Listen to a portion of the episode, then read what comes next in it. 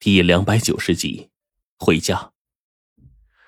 而这个鬼魂，我们之前是见过的，就是跟白飞宇一起来追白程程、郭道长他们途中，我们碰到过他。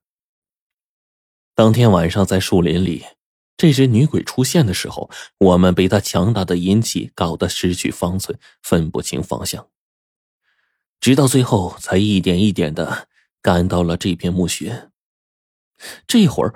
再次看到这个女鬼，女鬼也看到我们，只是她显得一脸的疑惑，不断的看着黄队，口里不断重复着：“你不是的，你不是的，他已经死了四百年了，你还活着。”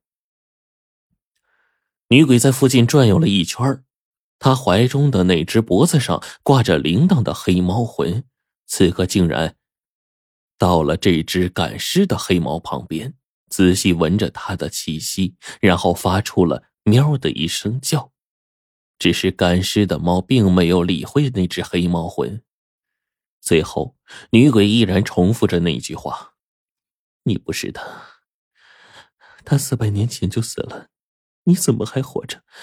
你不是他，他四百年前就死了。”伴随着黑猫和红衣女鬼的消失，白程程又愣了一下。又一个妙珍姐姐。我摇着头说：“不，严格来说，她才是真正的林妙珍，因为尸体死去之后，她的魂魄带着朝夕相伴的黑猫魂魄一起飘出了陵墓，随后在这山间飘荡。而跟我们一起同生共死的尸妖林妙珍，只不过是她魂魄离体后的尸体，因为对那大王的一抹执念，最后吃变成妖。”复苏了一丝意识，成为新的生命体。严格来说，他们虽然长得一模一样，甚至共生于一体，但彼此之间有些联系。但其实呢，已经是两个不同的人了。被我这么一说，白程程懂了。而这个时候，黄队脚下匍匐的黑猫无精打采的叫了一声，趴在一旁睡去了。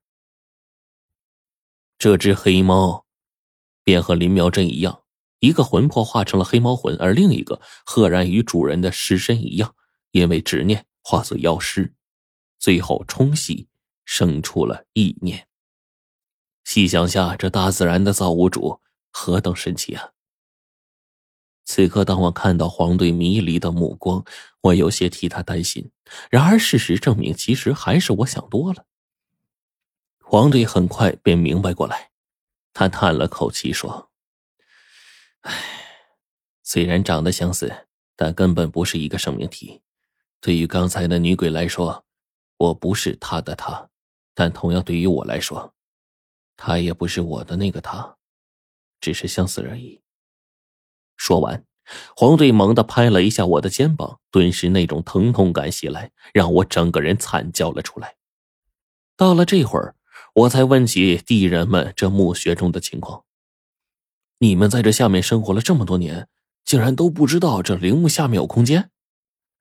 哎，我们只知道那里的地很硬，而且十分阴冷，仿佛是专门为了震慑我们似的。从古至今，就连先辈的地人们都没有下去过。面对着他们的话，我最终叹了口气。这个地方煞是神奇，并且有着诡异的莫测，尤其。那些地尸为什么会被安置在洞内呢？一切的一切值得我们去仔细的深究。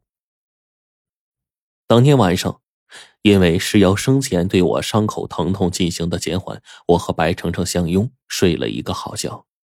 虽然是在大树底下，时而还有清冷的山风袭来，然而此时的我无疑是幸福的，因为我们活着出来了，得以活着出来。真好。地人们一早便退回地下，毕竟习惯了地底阴森的生活呀。他们已经不适合白天长时间的在外面忍受着风吹日晒。只有狗子叔还在一个隐秘的地方等着我们。地上放上天亮时候他们烤的肉，我们也终于吃了一顿不错的饱饭。当天和狗子叔道别之后，我们选择了下山。而这个时候，出现了意外。便在我们刚走出去两三里外的一个山头上，一大群持着长刀的哲那罗出现了。随后，我就看到了其中一个蛇人的身影。好家伙呀！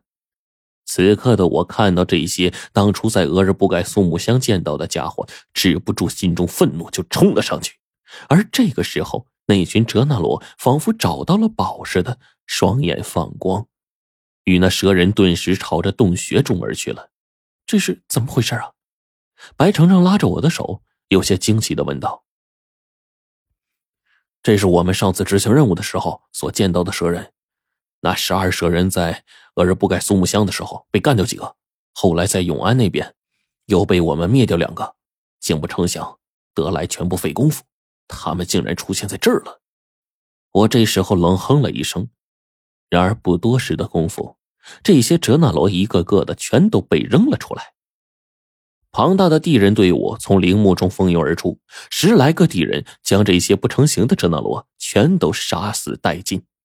那个蛇人被一群地人围攻，打的是鳞片纷飞呀，硬生生的被地人们扯掉了一只手臂，惨叫着逃离。本来我们以为这事儿呢到这就完了，然而随后不久，正在我们赶回去准备问一个究竟的时候，那个受伤的蛇人赫然带着另外几个蛇人以及头上长角的怪物，便重新的来到这儿了。因为蛇人和地人们的言语不通，我并不知道他们在说什么。然而，最后的结果还是如之前那样，三个蛇人当中的一位仅仅一个照面，差点被几个地人联手给活撕了。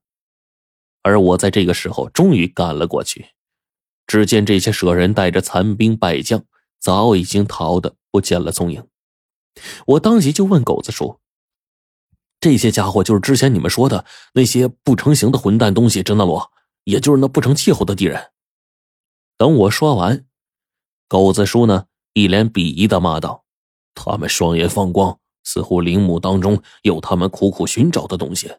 我看呢，不久之后，他们就会再来搬救兵的。”没想到狗子叔这话应验了，这一次来的到处都是哲那罗。这些哲那罗一个个愤恨无比，其中一个蛇人手里拿着一东西，指着之前我们被飞尸抓来扔进去的洞。虽然语言不通，但他指着这个卵，又指了指这个洞，我顿时明白了。